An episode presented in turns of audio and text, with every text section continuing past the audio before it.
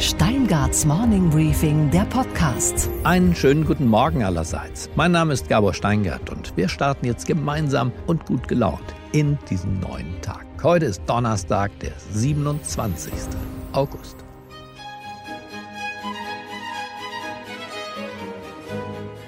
Die Berichterstattung über die Grünen trägt zuweilen Züge eines höfischen Zeremoniells. Und nicht wenige Journalisten sind zum publizistischen Hofknicks übergegangen.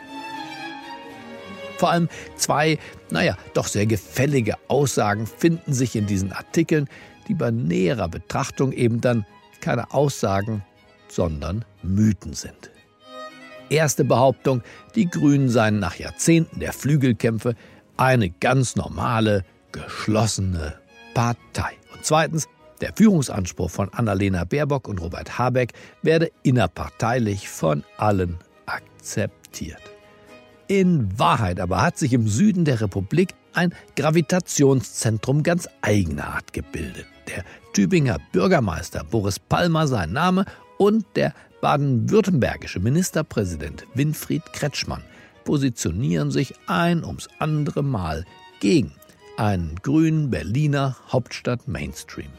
Ein Hauptstadt-Mainstream, der zum Beispiel die Marktwirtschaft dann doch eher als Bedrohung empfindet, der die gewachsene Sprache politisch am liebsten kuratieren möchte und der alle Migranten als Sendboten einer multikulturellen Gesellschaft der Zukunft feiert. Annalena Baerbock zum Beispiel klingt so. Wir brauchen dort vor Ort Aufnahmezentren, wo Menschen registriert werden, humanitär sofort versorgt werden, um dann in Europa weiter verteilt werden zu können. Das muss jetzt heute in dieser Minute passieren. Boris Palmer mit Blick auf die Festgenommenen nach den Stuttgarter Krawallen klingt leicht anders. 24 hat einen Migrationshintergrund, also ein Verhältnis etwa drei Viertel erkennbar migrantisch, davon sehr viele übrigens auch Asylbewerber. Meiner Meinung nach ist damit die Analyse doch ziemlich klar beschrieben. Robert Habeck sieht sich auf Augenhöhe mit der Union. Dass diese Frage implizit akzeptiert, dass die Union stärkste Kraft wird. Und wo steht das denn? Wir kämpfen um die Führung in diesem Land. Niemand kämpft um Platz zwei der Zweiter ist. Das ist doch, das möchte ich mal sehen, dass Dortmund oder Bayern München oder wer auch immer antritt und sagt, ja, wir wollen gerne Zweiter werden. Winfried Kretschmann sieht das anders, wie er der heute erscheinenden Zeit mitteilte. Ein Regierungsmodell unter grüner Führung, also nach baden-württembergischem Vorbild, hält er für unrealistisch. Zitat, das sehe ich derzeit nicht. Ich finde, wir sollten auch aufhören, davon zu träumen. Die Zahlen sind einfach nicht da. Autsch. Damit fährt er den Parteichef schon mächtig in die Parade. Fazit. Das hier skizzierte Spannungsverhältnis zwischen der grünen Führung und dem Gravitationszentrum im Süden spricht nicht gegen die Grünen. Es spricht nur gegen jene, die mit rosarot verspiegelter Brille die künftige Regierungspartei betrachten. Der natürliche Sitzplatz eines Journalisten ist eben nicht der Schoß von Annalena Baerbock oder das Knie von Robert Habeck, sondern der Platz zwischen den Stühlen. Unsere weiteren Themen heute. Die Stadt Berlin verbietet gleich mehrere Corona-Demonstrationen, die für das Wochenende geplant waren. Infektionsschutz oder Versammlungsfreiheit, das ist jetzt die Frage. Über diese Abwägung spreche ich mit dem früheren Vorsitzenden Richter am Bundesgerichtshof, Professor Dr. Thomas Fischer. Ja, ich finde irgendwie nicht, dass sie an der Artikulation ihrer Minderheitsrechte gehindert werden. Sie werden nur daran gehindert, gegen Gesetze zu verstoßen. Wir schauen auf das Bundeskanzleramt heute Morgen, wo in wenigen Stunden die große Corona-Konferenz, wahrscheinlich als Schaltkonferenz, mit den Ministerpräsidenten beginnt.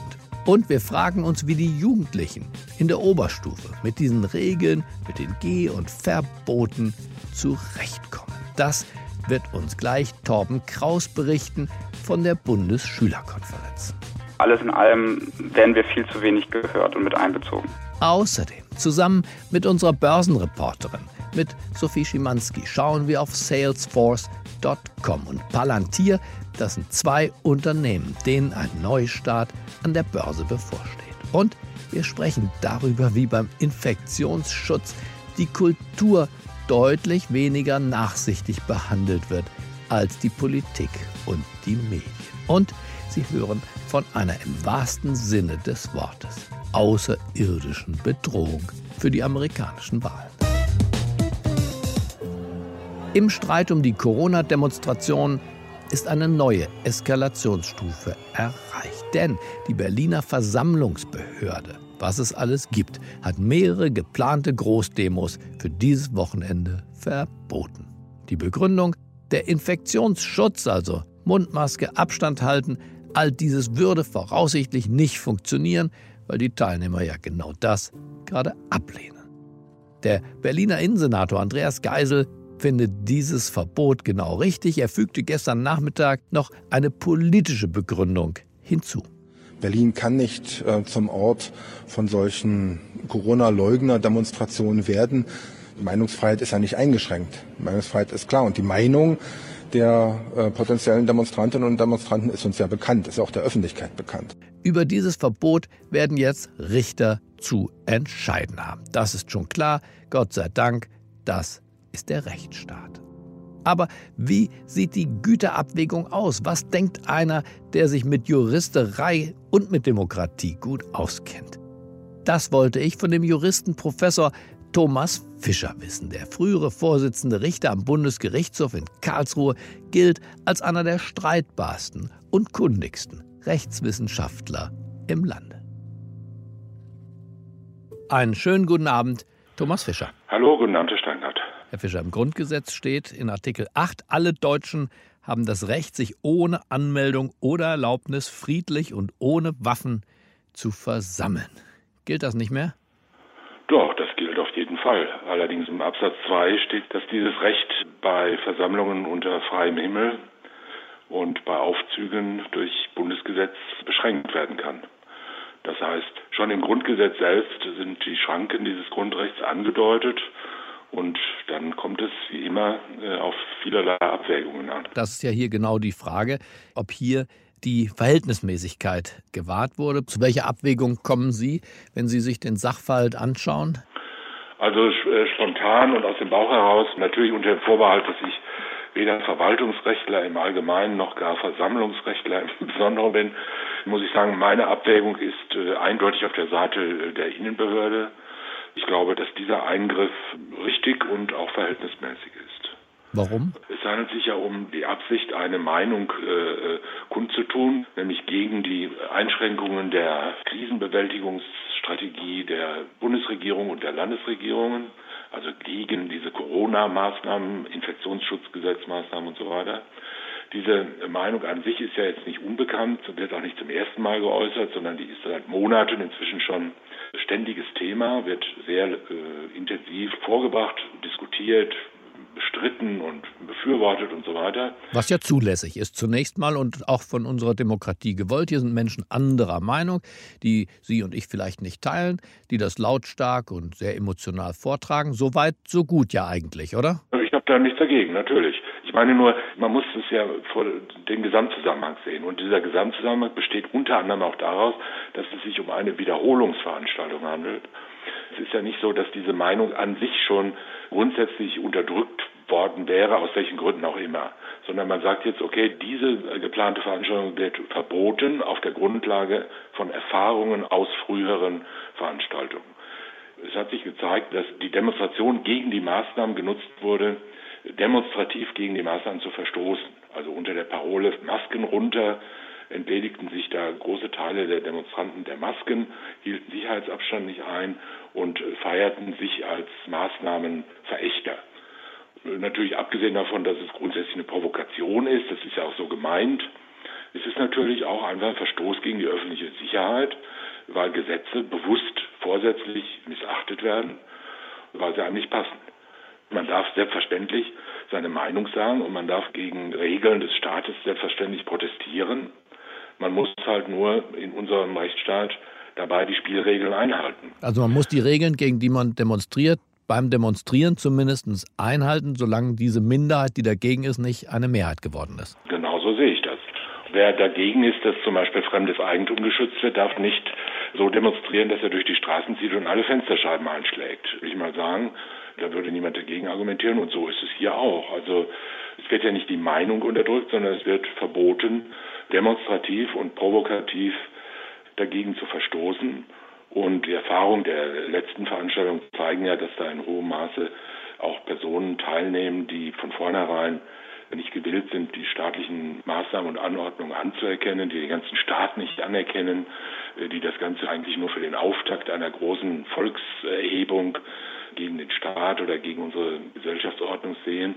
Auch das, meine ich, muss in eine Gesamtabwägung über Verhältnismäßigkeit berücksichtigt werden. Nun, erzeugt allerdings Druck auch Gegendruck und Gegendruck erzeugt wieder Druck.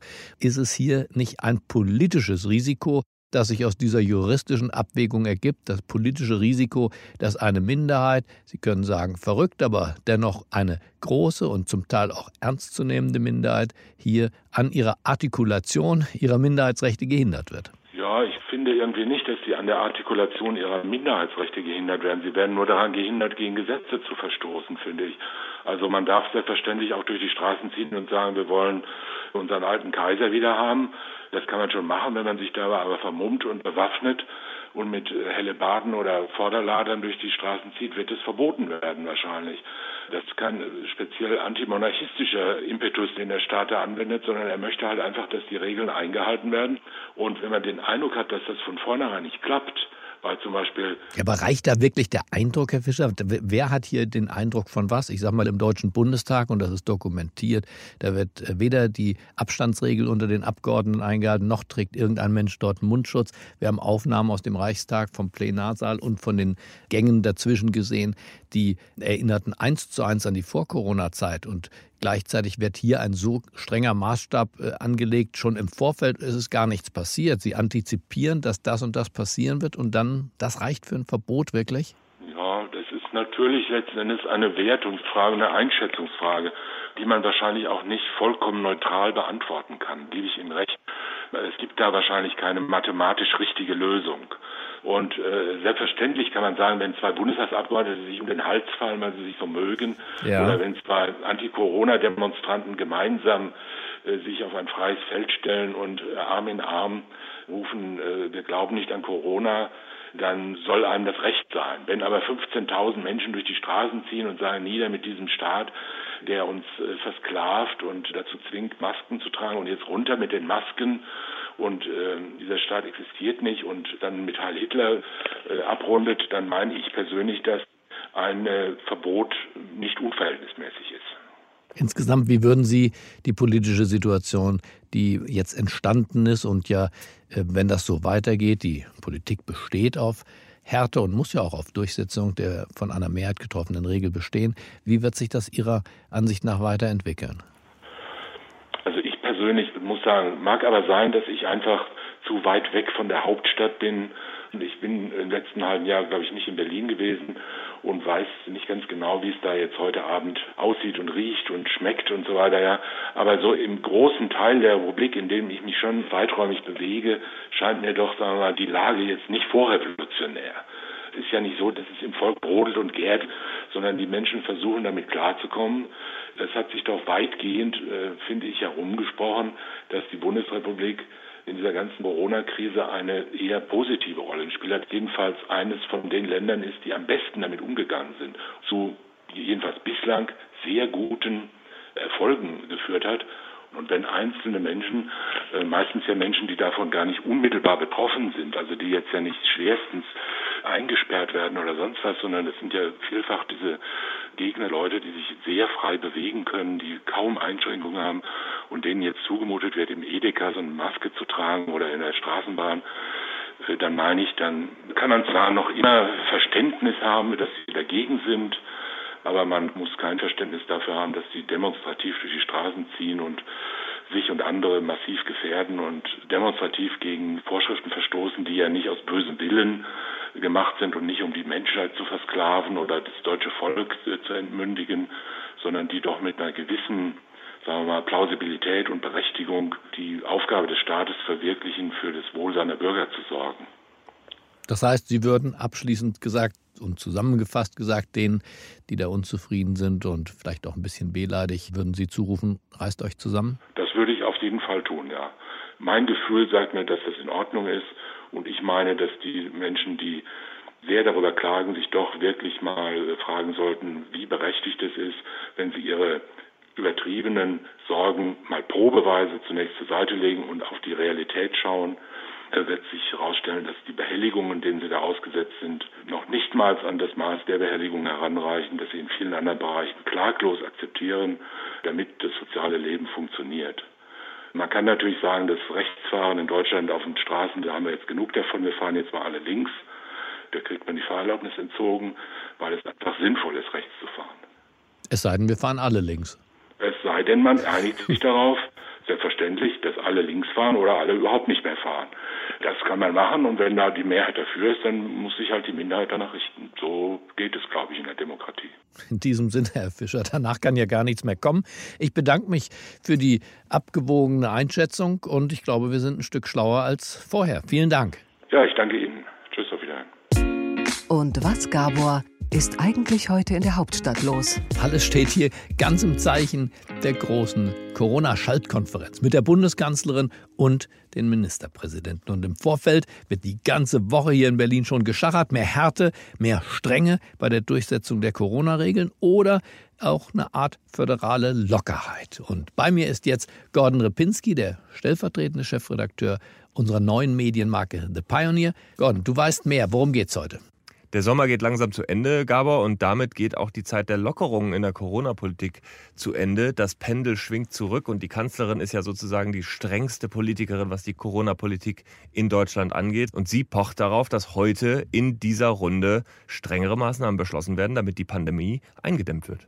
Was sind strengere Maßnahmen für Angela Merkel, die sie bislang noch nicht bekommen hat und heute durchsetzen will? Am liebsten hätte die Kanzlerin natürlich eine Regelung, die bundesweit gilt, also dass dieser Flickenteppich von Einzelregeln in den Bundesländern aufgehoben wird. Sie hätte gerne höhere Strafen im Nahverkehr für Maskenverweigerer, genauso im Fernverkehr bei der Bahn. Und sie würde sich natürlich wünschen, dass es strengere Regeln bei den Veranstaltungen gibt. Aber überall da wehren sich die Ministerpräsidenten und haben 16 verschiedene Meinungen. Ist denn deiner Einschätzung nach ein zweiter Lockdown denkbar? Nicht vielleicht heute und morgen, aber in diesem Herbst?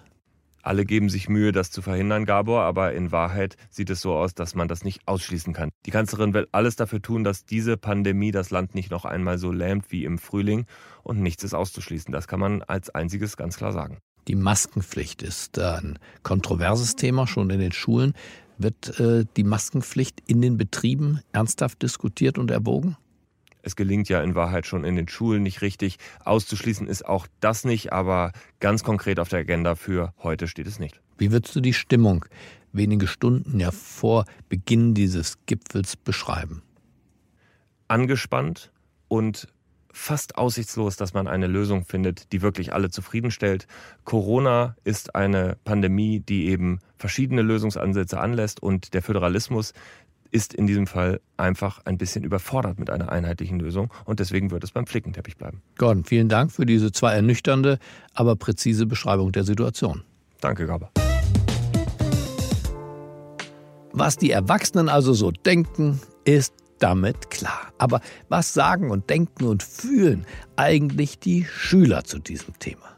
Darüber spreche ich jetzt mit Torben Kraus. Er ist Sprecher der Bundesschülerkonferenz.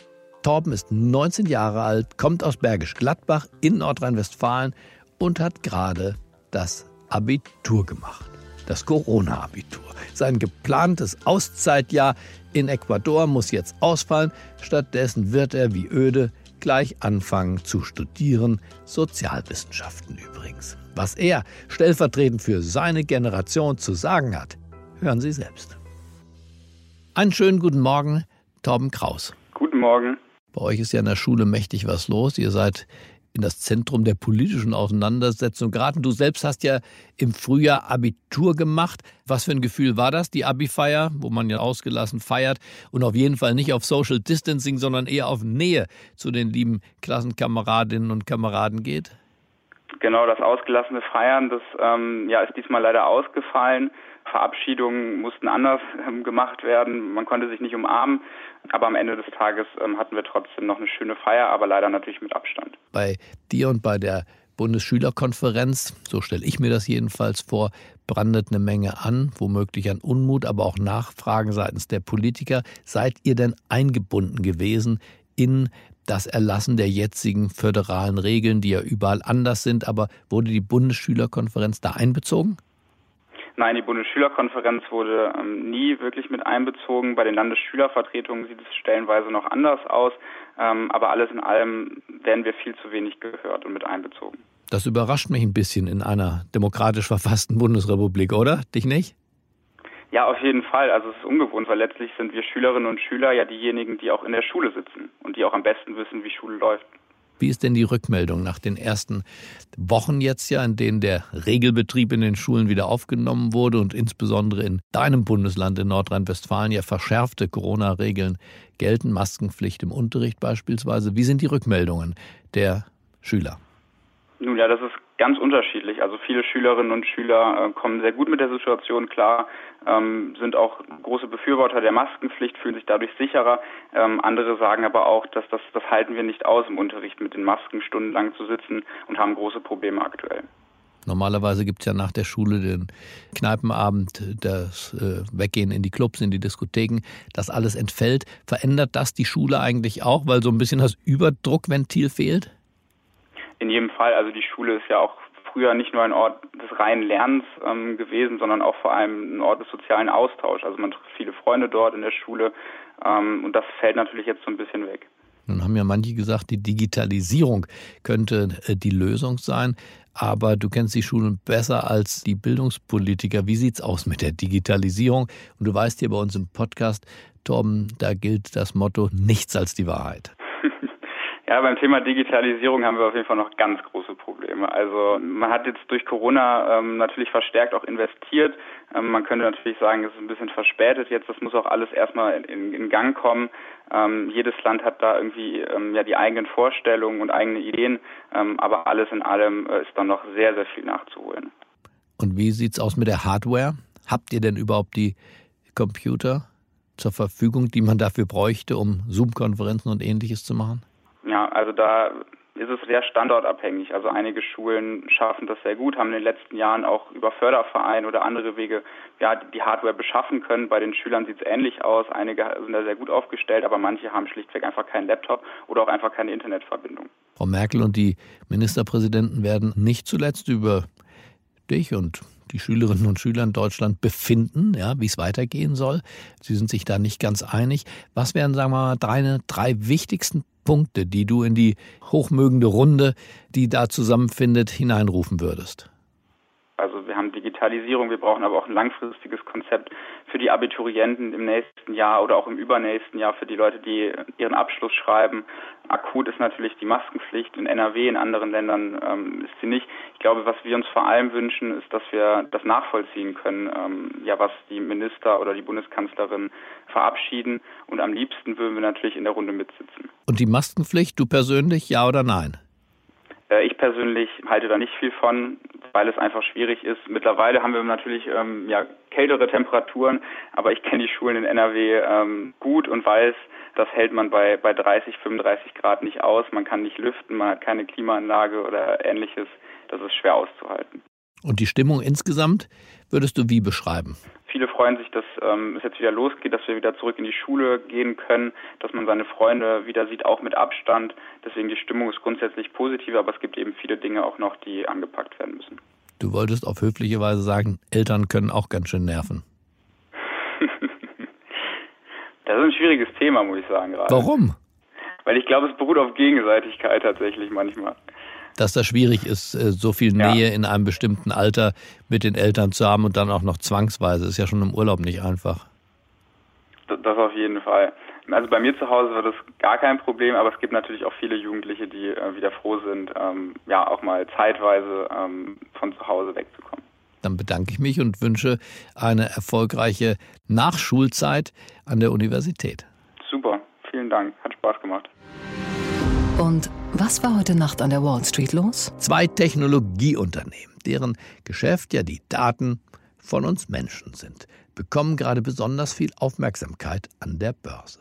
Einmal ist da Salesforce.com, der Cloud Computing Spezialist und zum anderen ist da die Firma Palantir, an der der frühere PayPal-Gründer Peter Thiel beteiligt ist. Über diese beiden sehr unterschiedlichen Unternehmen spreche ich jetzt mit unserer Börsenreporterin in New York.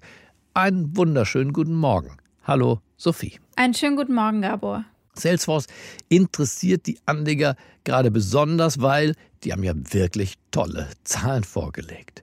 Und Palantir interessiert die Anleger auch ganz besonders, weil die haben überhaupt erstmals Zahlen vorgelegt, richtig? Ja, genau. Also was Salesforce betrifft, die haben ein ordentliches Umsatzplus verzeichnet, etwa 30 Prozent so. Und vor allem blicken sie sehr optimistisch in die Zukunft. Und das ist ja für Anleger noch wichtiger. Und trotzdem streichen sie 1000 Stellen, was natürlich hier an der Börse auch eher Good News sind. Palantir hat weniger gute Zahlen und die spielen jetzt gerade besonders eine Rolle, weil sie an die Börse gehen wollen in einem direkten Börsenlisting, also nicht in einem klassischen IPO. Und sie haben im vergangenen Jahr 165 Millionen US-Dollar verbrannt, also ein negativer Cashflow für das Datenanalyseunternehmen mal wieder und zwar dreimal so hoch sogar wie im Vorjahr. Palantir hatte fast 580 Millionen US-Dollar verloren. Dann lass uns doch, Sophie, schnell noch auf Facebook schauen. Denn diese Unternehmung steht vor einem neuen, nicht gerade kleinen Problem. Und das wiederum hat mit Apple zu tun. Wie genau sieht dieses Problem aus, Sophie? Wir brauchen Aufklärung. Ja, es geht um das äh, neueste Betriebssystem von Apple. Das nimmt Änderungen an äh, Datenschutz bzw. Privatsphäre-Einstellungen vor. Und das wiederum kommt Facebooks zielgerichtetem Online-Marketing in die Quere. Facebook hat gestern an einige seiner App-Entwickler eine Mitteilung geschrieben, dass sich die Änderungen von Apple vor allem auf einen Bereich auswirken werden.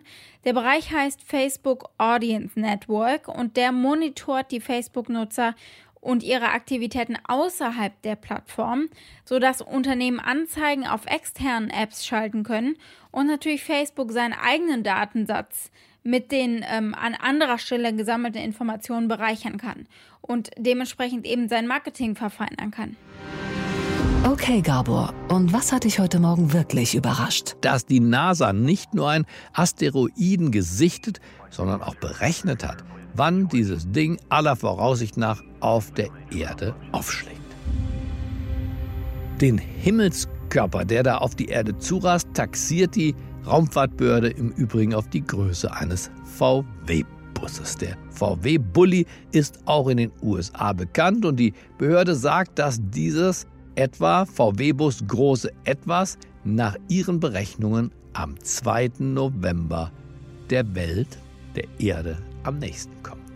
Der 2. November, das ist nun exakt der Tag vor der Wahl in den USA. Naja, und jetzt gibt es zwei Lager. Die einen hoffen, dass der Asteroid im Keller von Joe Biden in Delaware einschlägt, der heimlichen Wahlkampfzentrale der Demokraten. Und die anderen hoffen, dass er das Weiße Haus von Donald Trump trifft. Das wäre einerseits ziemlich schade, denn das würde dem Rosengarten dann den letzten Rest geben.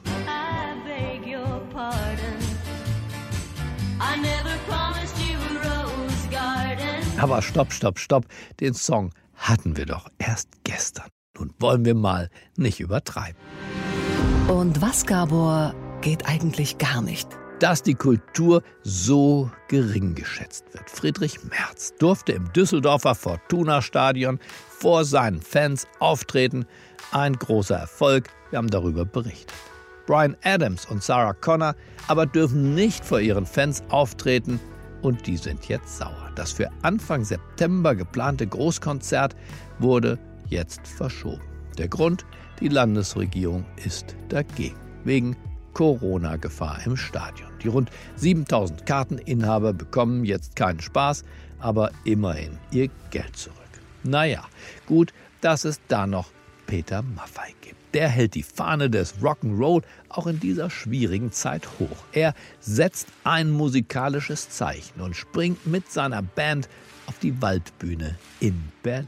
Wir werfen den Motor wieder an, schrieb er gestern an seine Fans. Am 2. Oktober findet sein Back-to-Life-Konzert statt. Dann endet zumindest für die Hauptstadt die musikalische Eiszeit.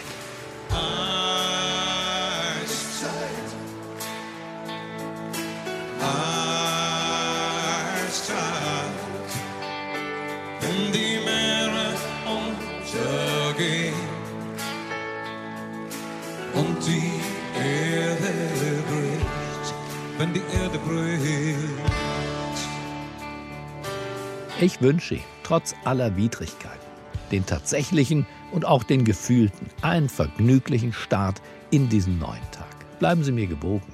Es grüßt Sie auf das Herzlichste, Ihr Gabor Steingart. Kontinente rasen dann in Sekunden auf sich zu. Wer sieht noch den letzten Blick dann vor dieser Explosion?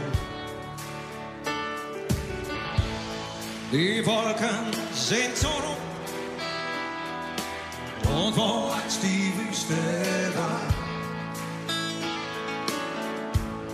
Genau ein schwarzes Loch und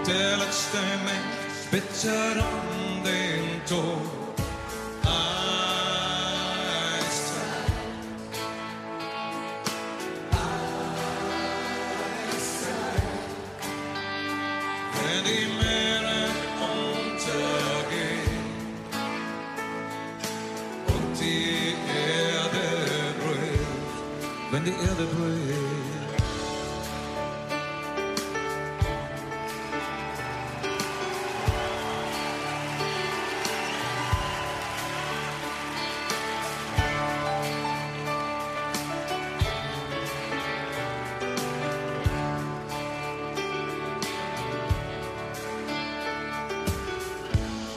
Man hat kein Speck auf. Irgendwo